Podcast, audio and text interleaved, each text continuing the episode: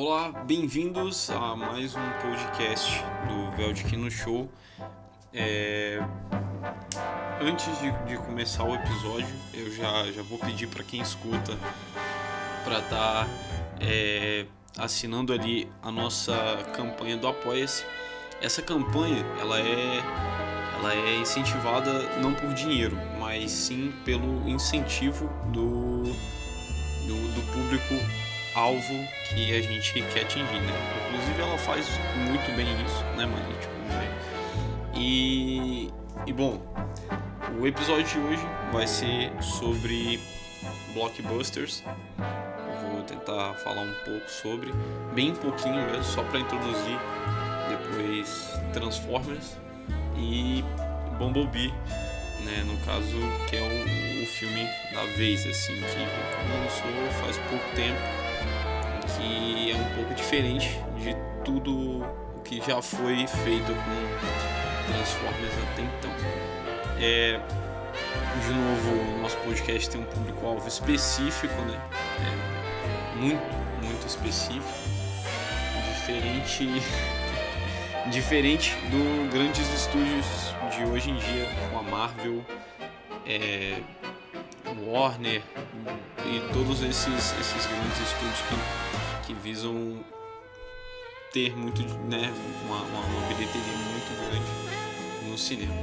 E então, né, falar aqui do, do, das histórias do, do, blockbusters, né, o início, assim, como é que começou esses filmes e, e o que exatamente é. Basicamente, é, lá pro lado de 1939 tinha já vários filmes, né, e também tinha vários movimentos tanto na arte que visavam um alcance maior de público, né? algo bem mais abrangente.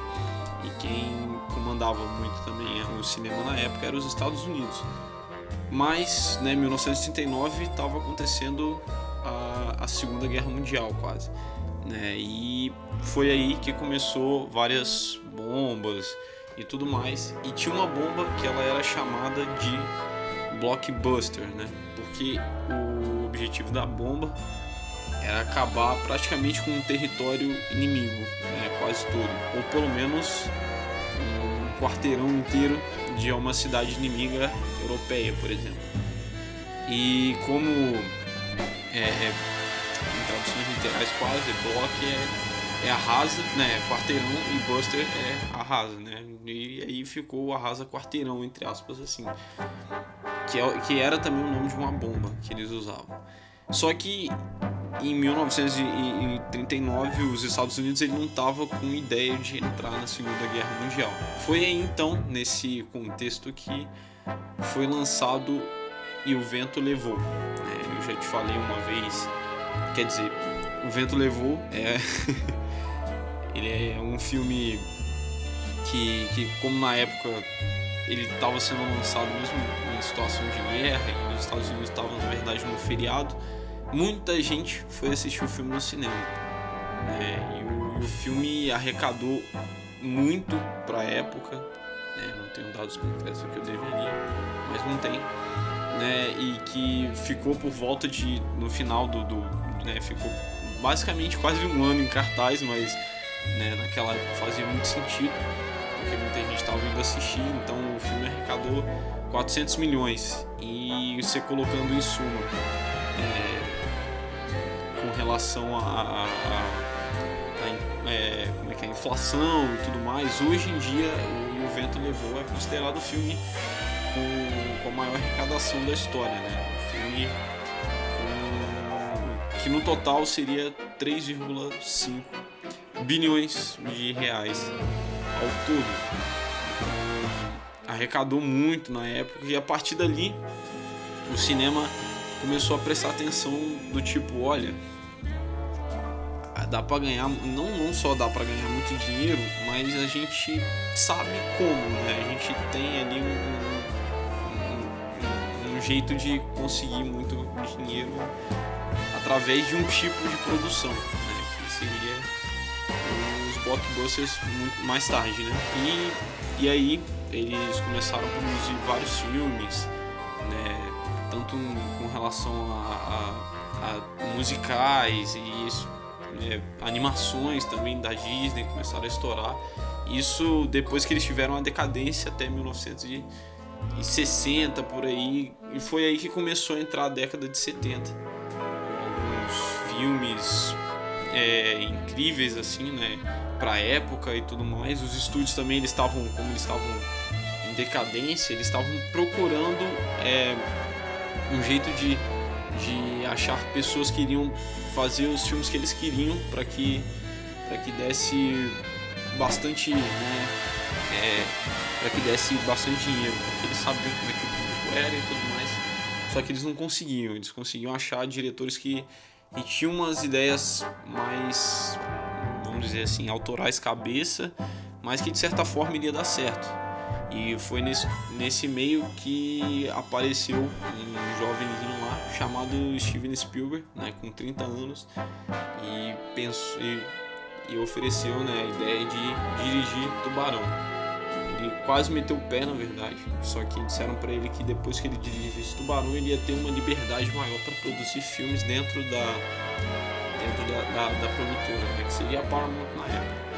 E então é, eles começaram a produzir Tubarão e foi ali que nasceu um marketing muito grande no, nos filmes, né? Tubarão foi meio que apelativo assim com relação a esse, essa coisa. Tubarão ele, ele é, foi publicado é, em jornal, comerciais, é, dentro de outras novelas e coisas na rádio em qualquer meio que cartaz também, né? foi ali que nasceu os cartazes, qualquer meio que, que tinha como produzir é, é, algum tipo de, de, publicidade, eles colocavam ali para que o filme fosse assistido. E o filme arrecadou bastante, né? o Tubarão ele arrecadou acho que um pouco mais que, que o vento levou, só que também não considerando o, a inflação, né?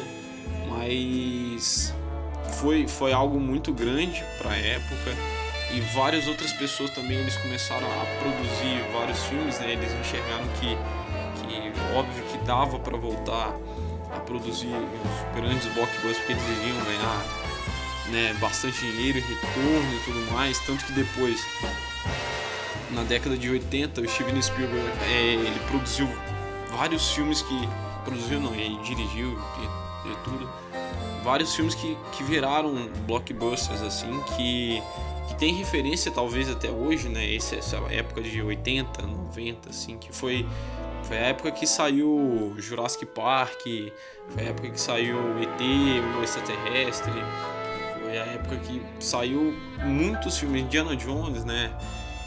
E aí no meio disso tudo também teve o George Lucas com Star Wars, né? Ele, ele, ele trouxe um, um, um contexto de, de guerra, de uma guerra política no espaço, sabe de luz e tudo mais, tudo que a gente conhece hoje de, de Star Wars.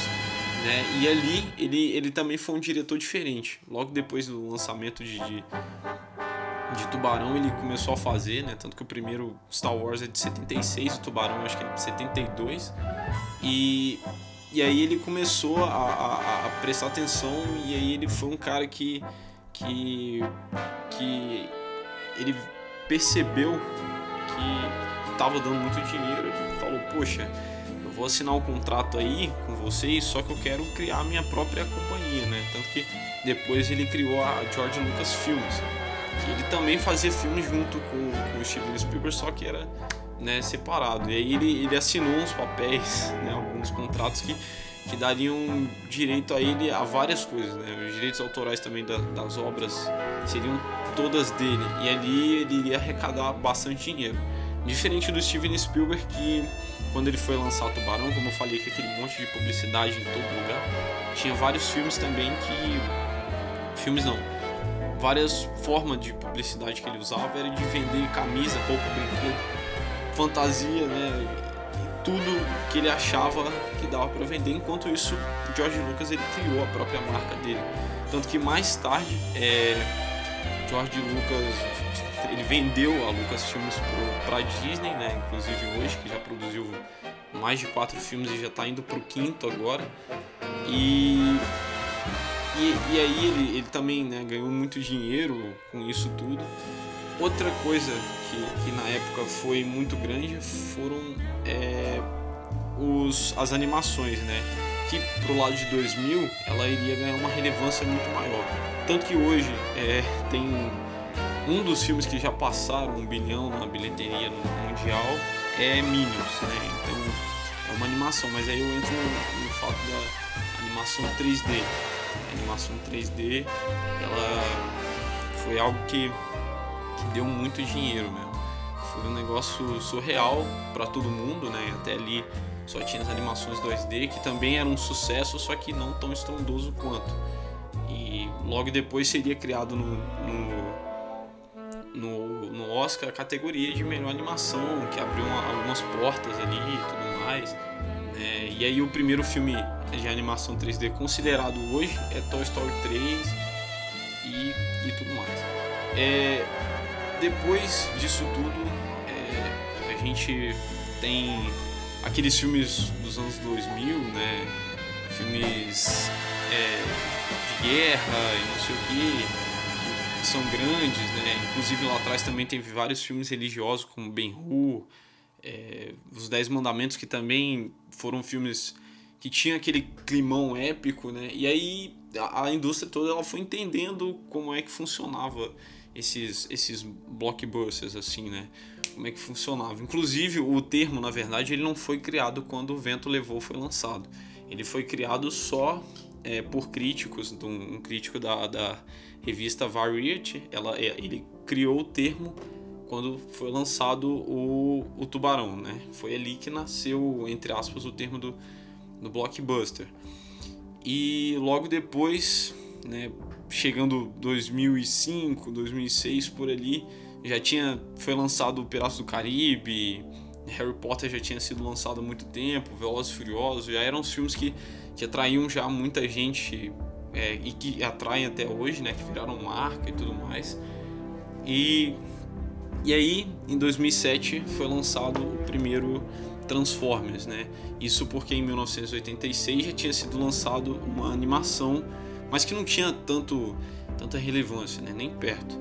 E Transformers na época ele ficou na, na, quase, naquele quase um bilhão junto com Harry Potter e a Ordem da Fênix e o segundo filme de, de Piratas do Caribe.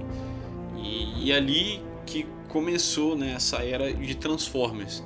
O primeiro filme ele é, ele é muito bom é, no todo que ele mostra, né? Michael Bay, que é o diretor do filme, ele não tá tão tão tão é, é, viajante né entre aspas assim quanto hoje ele não tá tão o grande e, e maior né porque naquela época ele já tinha dirigido Bad Boys só que quando ele foi dirigir Transformers ele não a, a, não era tanta coisa assim né e também era o primeiro filme daquele formato então ele criou ali aquele universozinho, né? Tudo que a gente conhece, tanto que o pessoal fala que geralmente o, o primeiro filme da franquia é o melhor e aquele ali realmente é o melhor. Por que costuma ser o melhor o primeiro filme? Porque os outros eles não, não, não te dão outra coisa diferente, sabe? Ele é só mais do mesmo. Tem muita gente que fala isso que o Michael Bay acabou caindo nesse do mais do mesmo. A gente aumenta a, a catástrofe coloca mais coisas, mais do que tinha no primeiro e que isso tudo vai dar certo. Para crítica, obviamente, isso não funcionou muito bem. O primeiro filme foi bem de crítica, o segundo já caiu bastante, o terceiro também e o quarto também. Só que em contrapartida, bilheteria estava muito grande, estava né? alta. No, no, já no terceiro filme o lado oculto da Lua, Transformers conseguiu seu primeiro um bilhão, né? Só que não ficava muito longe, nos primeiros e no segundo filme ficava entre 800 e 900 milhões.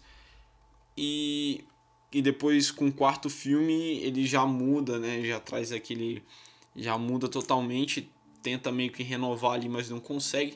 E depois vem esse último filme da Era da Extinção, que foi, entre aspas, para Transformers uma, um, um fracasso total, né?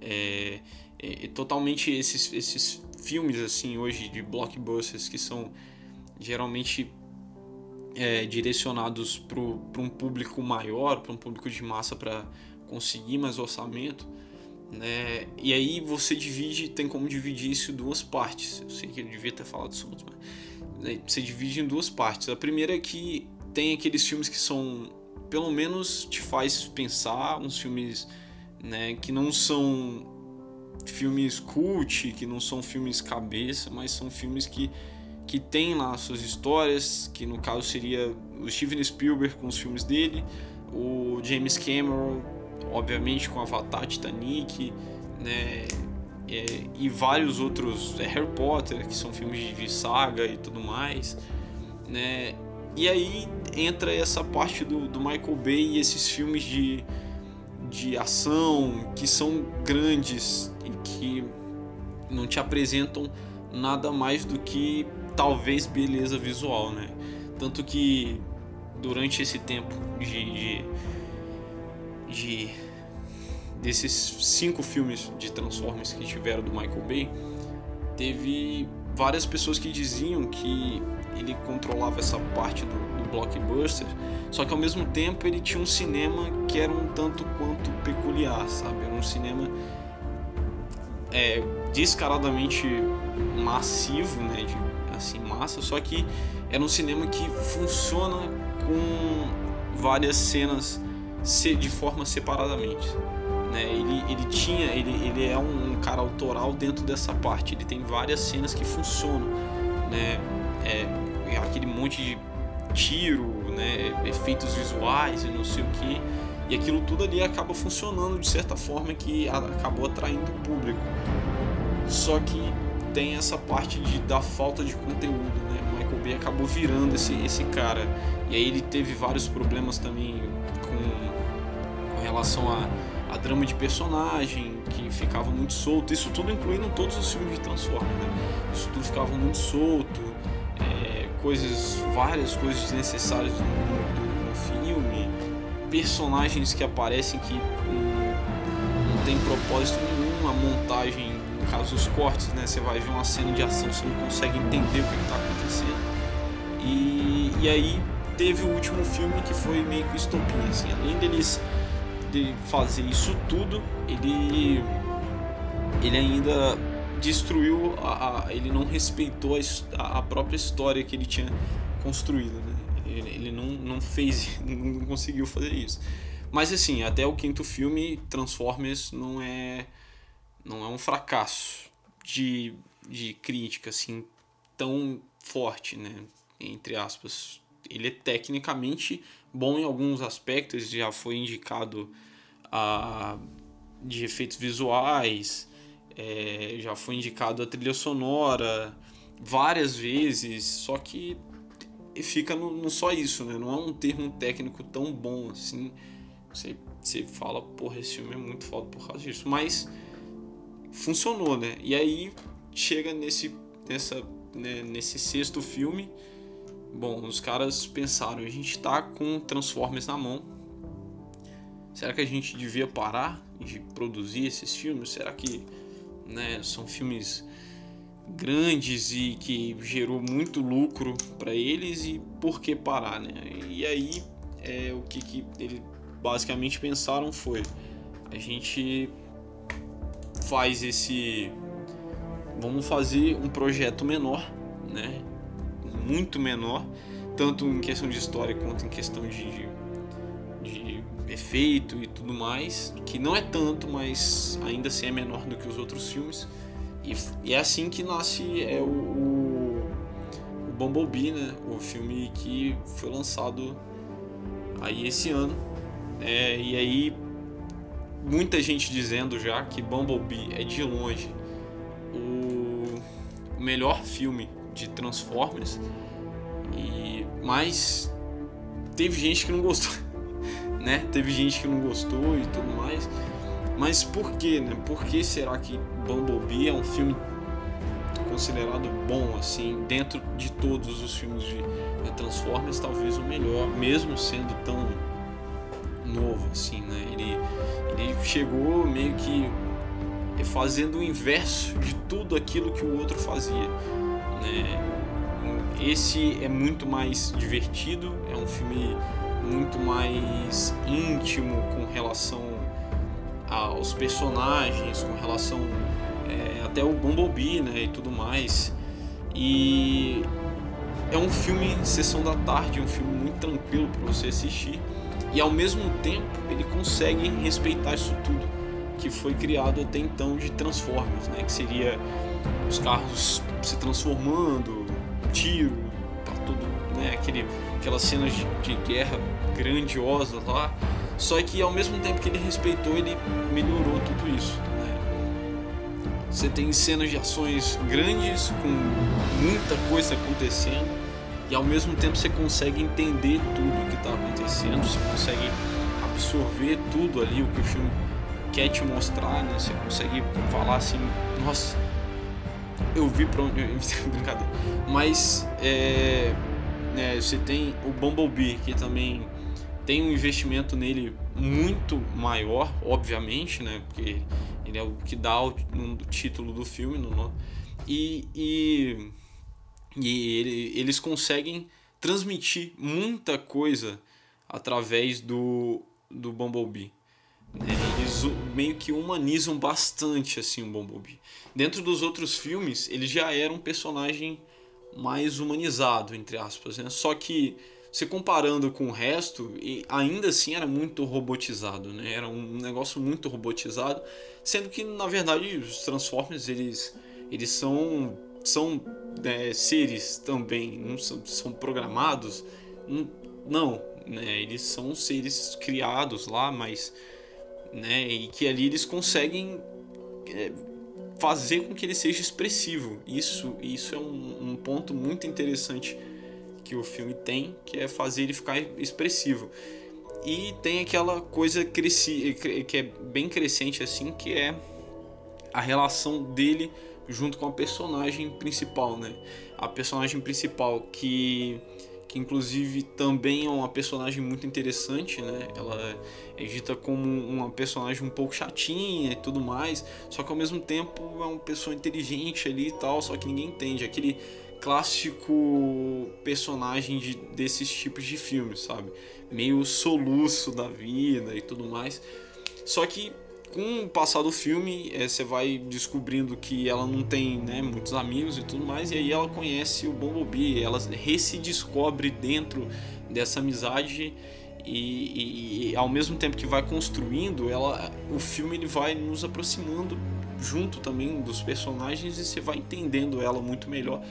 E ao mesmo tempo, né, isso gera uma empatia, que é e aí, além de se entender, você passa talvez até gostar dela, né? E, e para quem ainda é, fala, poxa, mas o filme tem ação, tem tudo, não tem tanto, né? Mas tem. Ficou muito sessão da tarde assim, né? Tem os romancezinhos do, do, do personagem ali, dela, né? Que é muito pequeno, mas que ainda assim, para quem gosta, né? Ele consegue trazer isso para dentro do, do filme, né? Diferente do, do Sam no, nos outros filmes, que é um romance assim, nada que não tem nada, né, na verdade, enquanto esse ele constrói as coisas, né? Esse filme é, é para isso, ele consegue construir esse tipo de, de, relação entre um personagem e um outro muito, muito bem, é, mostrando muito também, né, alguns personagens tipo estereotipados na época de, dos anos 80, mas que ao mesmo tempo conseguem dar camadas para eles, mais que sejam pequenos, mas já é algo muito relevante, assim, já é bem diferente, né? E outra coisa é, tem também os vilões, né? Os vilões que nesse filme ora são representados às vezes pelos humanos, entre aspas, né? Que, que eles caem naquele clichê do gente não conhece, a gente ataca para ver o que que, o que que é, né? Ao invés da gente perguntar, né? a gente ataca para e, e, eles caem nesse clichê, inclusive um dos, dos, dos carinhas lá são, é interpretado por John Cena, né? Que é o ex-lutador da WWE. E inclusive ele tá bem no papel, um cara durão, só que ao mesmo tempo você consegue gostar dele, sabe? E tudo mais. mais, e o outro são os Transformers, que na verdade, enquanto no, nos outros filmes eles eles representam ameaça interplanetária, não sei o que, que tipo, eles vão dominar tudo e tudo, tudo mesmo, destruir a merda toda. Nesse não. Nesse a missão é somente pegar o Bi lá, né? E é um negócio muito pequeno, eles não estão. não representa ameaça gigantesca e tudo mais. Né? E ao mesmo tempo eles são seres que realmente menosprezam os seres humanos como se fossem vermes, né? Se for para matar a gente mata, se for para usar eles a gente usa, por mais que eles que os seres humanos foram representados como bem burros assim, né? Mas tem isso também. Outra coisa que que, que dá para perceber junto com os efeitos visuais que estão incríveis, assim, tão ótimos, é, é o, o, o, às vezes a transformação do Bi, né? Eu vi que eu tinha lido um, um artigo assim e ele falou que estava dizendo que, que era sobre que era sobre essas transformações de Transformers, né? Enquanto ele vai transformando ali na época Michael Bay, você não consegue entender o que, que é. Você fica meio que perdido, assim, né? Você, é peça indo para todo lado. Enquanto esse não, enquanto esse ele parece mais aquela leva dos brinquedos que transformavam, né? E que, e que dá para perceber para onde vai cada coisa. E que às vezes o filme ele usa isso em certa parte como etapa, sabe? Tipo, ah, ele transforma só um pedaço e o braço do Bi sai para ele segurar um negócio enquanto o carro continua andando e não sei o que. E, e além disso também eles usam muito isso para fazer humor, né? E, e, outro ponto positivo do, do filme é o humor, né? Ele consegue ser divertido a um nível muito bom, assim. O Bi é um, é um personagem lá banguela da vida que não fala nada, mas que ao mesmo tempo consegue ser super engraçado, super expressivo e, e, e ao mesmo tempo quando ele vai lutar, você fala, você consegue perceber, mano, esse cara vai arrebentar todo mundo ali, que também é muito legal. E e é isso. Transformers Bumblebee, né, no, caso, que também, na minha opinião, acho que sem dúvidas, quando eu assisti agora, agora, foi um do, dos melhores filmes que eu vi de, de Transformers. Os outros Transformers, quando eu assisti, na época eu gostei bastante, porque tem essa coisa do blockbuster, né? Que é a gente te atrai com grande, com épico, com muita informação que talvez você nem consegue pegar, né? Eu que assisti quando era muito novo. E, e aí eu acabei sendo surpreendido, nossa, não sei o que, que isso, filmes grandes, né, aquela época, e acabei sendo atraído e realmente achava Transformers ótimo vou dizer que hoje eu odeio, não. Né? É legal você ver ainda. Ainda assim, coisas grandes, né? Como se fosse. Aproveitar que é só a Maria que tá escutando. Então, se, é, você tem que. Mas basicamente aquele shounen, né? Que é você procurar por gênero do shounen, né? Você vai encontrar sempre a mesma coisa. Foi aquilo que eu já te falei, mas que você vai encontrar luta, luta e luta, sabe? É como se fosse um Dragon Ball da vida. Um negócio assim, você é atraído pelo grande, pelo poder, pelo, pelo universo ali que, que foi criado e que nada mais do que isso. Então, mas aí veio o Bumblebee, ele consegue pegar esse universo, transformar em algo muito bom, muito engraçado, muito divertido, cenas de ações de ação são ótimas. É, personagens intrigantes, intrigantes não, mentira, é, personagens tão correspondentes ao filme, né, e uma direção muito boa também. Foi, foi assim, é realmente que faltava e, e, e subverter algumas coisas que, que o filme tinha, né. Ele, ele, e, outra coisa também é os anos 80 presente ali. Eu não, óbvio, né, não passei lá, mas tem várias músicas, né, várias referências, tanto que o, o próprio filme ele, ele às vezes aborda uma linguagem de filme é, dos anos 80, né, um, uma narrativa a lá aquele Herb, né, o, o Fusca que fala e não sei o que, que lembra bastante, até porque o Bumblebee não é aquele Camaro foda, ele é um, um Fusca, né, um filme brasileiro, é brincadeira.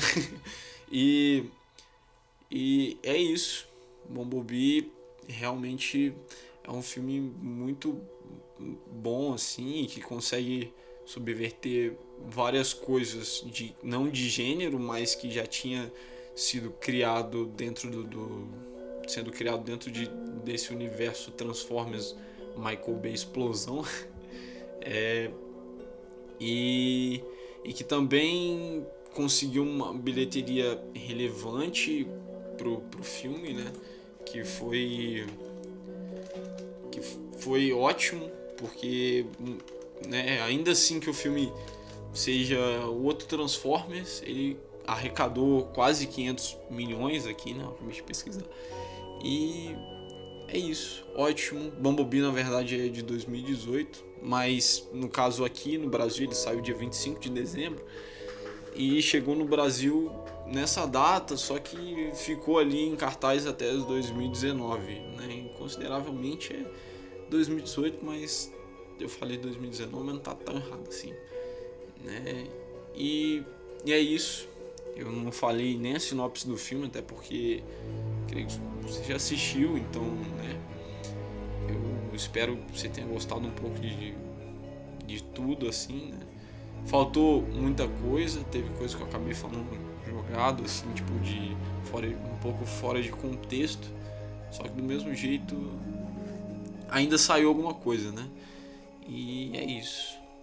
Essa, essa grande ouvinte chamada Maria, que é o, a minha apoia-se de incentivo psicológico com relação a esse podcast. E outra coisa que, que eu vou deixar aqui para você que o Michael Bay é considerado o diretor que mais já explodiu coisas no cinema. O cara ele ele gosta bastante de explosão assim. Não economiza em nada não. É, e Transformers é isso mesmo, né? Muito doido. É isso. Até a próxima.